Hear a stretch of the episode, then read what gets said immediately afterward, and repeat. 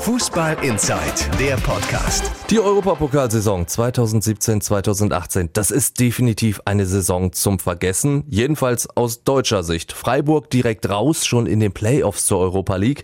Da sind dann Hoffenheim, Berlin und Köln auch wirklich sang- und klanglos rausgeflogen. Genauso erbärmlich ist dann Dortmund raus aus der Champions League in die Europa League abgestiegen. Ja, und da ist es dann kaum besser gelaufen. Und genau darüber wollen Funke Sportchef Pitt Gottschalk und ich, Timo Düngen, jetzt sprechen. Pitt, nach dem Aus in der Champions League ist Dortmund jetzt also auch raus aus der Europa League und zwar gegen Salzburg. Das ist doch für einen Verein wie Dortmund eine saftige Blamage, oder? Natürlich hätte das niemals passieren dürfen, was Borussia Dortmund passiert ist. Das Aus in der Europa League gegen RB oder FC Salzburg, ganz gleich wie sich die Mannschaft nennt, zum ersten Mal auf dieser Stufe des Europapokals scheidet eine deutsche Mannschaft aus gegen Salzburg. Und das sagt schon eine Menge aus ähm, über die Größe der Blamage. Also gegen eine solche Mannschaft darf man einfach nicht verlieren im Heimspiel. Auswärts unentschieden, das ist völlig in Ordnung. Aber dieses Aus ist im Hinspiel passiert. Und ähm, das Ausscheiden wirft grundsätzliche Fragen bei Borussia Dortmund auf, denn zum ersten Mal seit vielen Jahren, so überschlagen in diesem Jahrzehnt, kann die Mannschaft vorzeitig schon im März keinen Titel mehr gewinnen. Das ist unangenehm, weil ja bekanntermaßen Borussia Dortmund den zweiteuersten Kader hat und auch bei allem Verständnis für den Umbruch, der mit dem Trainerwechsel von Peter Bosch auf Peter Stöger einhergegangen ist, äh, darf, äh, sag mal, diese letzte Titelchance nicht einfach so verstreichen. Ich habe ganz genau hingehört, was da jetzt passiert beim, ähm, bei Borussia Dortmund, beim BVB, wie Peter Stöger sich Mario Götze vorgeknüpft hat und versucht hat, jetzt auch einen Teil dieser Schuld auf Götze äh, zu schieben. Wahrscheinlich sogar zu Recht. Aber es zeigt ehrlich gesagt auch, äh, dass es ein Ablenkungsmanöver ist von eigenen Unzulänglichkeiten. Stöger ist jetzt seit Herbst bei der Mannschaft, hat in der Bundesliga äh, noch kein Spiel verloren, alles wunderbar in Ordnung. Aber er hat es nicht geschafft, die Europacup-Schwäche von Peter Bosch äh, zu beenden. Denn ähm, nur einen einzigen Punkt zu holen gegen, gegen Salzburg ist peinlich genug. Aber die Spielweise deutet nicht darauf hin, dass es irgendwie was mit Pech zu tun hatte oder, oder unglücklichen Umständen, sondern Borussia Dortmund ist verdient ausgeschieden. Und das hat sehr viel mit dem Trainer zu tun. Und da lasse ich auch jetzt nicht gelten, dass äh, Mario Götze äh, wieder einmal hinter den Erwartungen zurückgeblieben ist, sondern es ist die Aufgabe von Stöger, erstens dafür zu sorgen, dass die Mannschaft äh, gut eingestellt ist, taktisch. Das war sie nicht. Das war total unzulänglich in Salzburg. Und zweitens ist er dafür zuständig, dass Spieler wie Götze oder Schürle oder auch andere funktionieren in einem solchen wichtigen Spiel. Und wenn das nicht hinhaut, dann lässt das immer wieder Rückschlüsse auf den Trainer zu, dass er vielleicht die Spieler nicht erreicht oder die Rollen nicht so definiert, dass die Spieler sie verstehen und umsetzen. Insofern wären das aufregende Rollen. Meine Prognose ist, dass die, ähm, die Saison mit Peter Stöger zu Ende gespielt wird. Seine Aufgabe ist es ja, ähm, in, die, in die Champions League zu kommen. Das heißt, einen Platz zwei, drei oder vier in der Bundesliga zu belegen.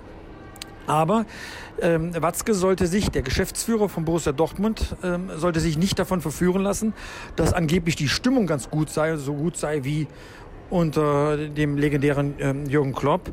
Am Ende zählt die Leistung und die Leistung ist nicht in Ordnung. Das Zittern um die Champions League Plätze geht weiter. Er wird sich Gedanken machen müssen. Erstens, ähm, mit welchem Trainer gehe ich in die neue Saison? Zweitens, äh, mit welchem Kader kann ich meine Ziele, das heißt einen Titel pro Saison zu gewinnen, auch wieder erreichen.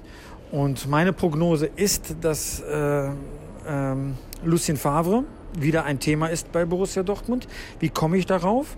Bekanntermaßen ist Favre ein Lieblingstrainer von Marco Reus. Und wenn Marco Reus seinen Vertrag so lange äh, verlängert, nämlich bis 2023, dann weiß er auch schon mehr, mehr, welcher Trainer zu Borussia Dortmund kommt.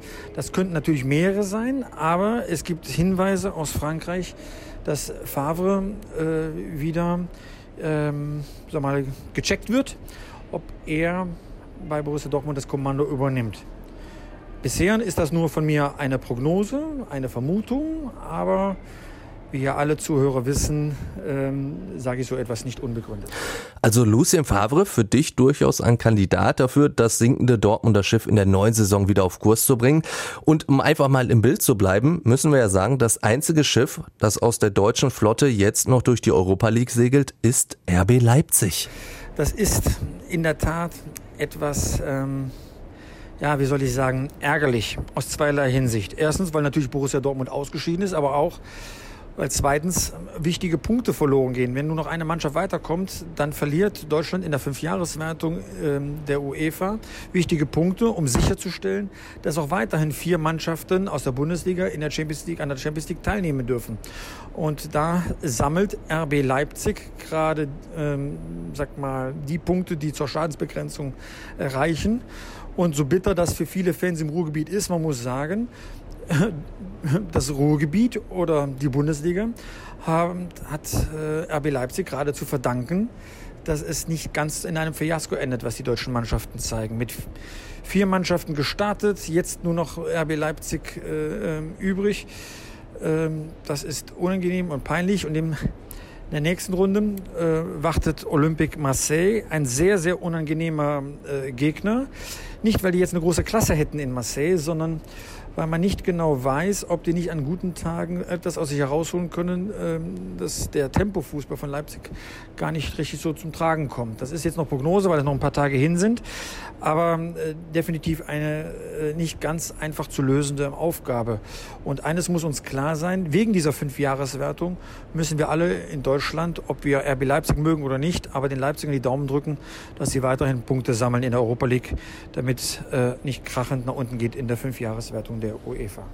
Ja, dafür werden dann natürlich hoffentlich auch die Bayern sorgen. Die stehen ja im Viertelfinale der Champions League, treffen da auf den FC Sevilla. Das klingt ja jetzt erstmal nach einem, naja, ich sag mal fast schon einfachem Los, ist es aber gar nicht mal so, ne? Das wird ähm, ein durchaus spannendes und interessantes Viertelfinale. Man sollte aber jetzt nicht auf die üblichen Reaktionen der Bayern reinfallen, dass sie den Gegner äh, betont stark reden wollen. Natürlich ist das ein Glückslos.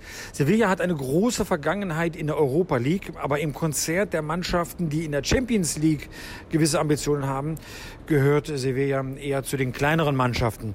Sevilla hat zum ersten Mal nach 60 Jahren in der Königsklasse das Viertelfinale erreicht. Das sagt schon alles über die Qualität der Mannschaft aus. Natürlich ist Sevilla unangenehm zu spielen. Natürlich auch, wie man so schön sagt in der Fußballersprache, keine Laufkundschaft.